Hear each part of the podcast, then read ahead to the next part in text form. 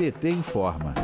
No Dia da Favela, comemorado nesta quinta-feira, dia 4, o cenário do país é de desigualdade. Com o acelerado desmonte do Minha Casa Minha Vida, que garantia moradia popular ao trabalhador brasileiro, o país vive uma aguda crise no setor habitacional, agravada pela inflação dos aluguéis, hoje em taxas recordes. Em outubro, passaram a valer as regras do substituto do programa dos governos do PT, o Casa Verde e Amarela. O programa é mais um instrumento de aumento da pobreza, já que atende apenas os interesses corporativistas do mercado imobiliário e exclui a população mais vulnerável da oportunidade de morar e viver com dignidade. Os deputados do PT, José Ricardo do Amazonas e Joseildo Ramos da Bahia, denunciam, entre aspas, agora o foco do programa é abrir novas linhas de financiamento, com prestação mensal que vai chegar a 30% da renda por um período de 30 anos.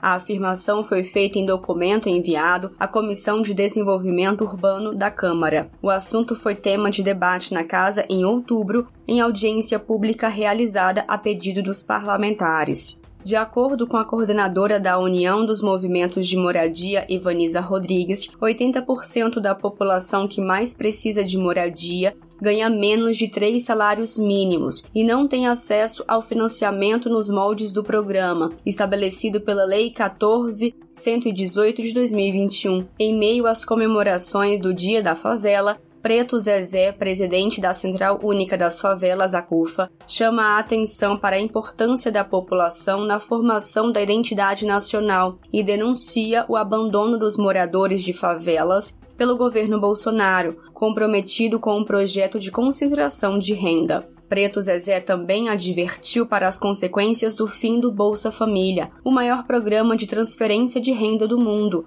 êxito dos governos de Lula e Dilma, reconhecido e premiado pelas Nações Unidas. Tereza Campelo, ex-ministra do Desenvolvimento Social e Combate à Fome, afirma que o programa do atual governo, chamado de Auxílio Brasil, é diferente e destrói o conjunto de bases que organizaram o Bolsa Família. Vamos ouvir. Nenhum estudo explica por que, que esse programa é melhor que o Bolsa Família. Não explica, sabe por quê? Porque não é. Né? Eles não têm como explicar, eles não têm como comprovar, até porque não fizeram estudo nenhum. E por tudo aquilo que se acumulou, né, no Estado brasileiro, o que se tem de conhecimento em execução de transferência de renda.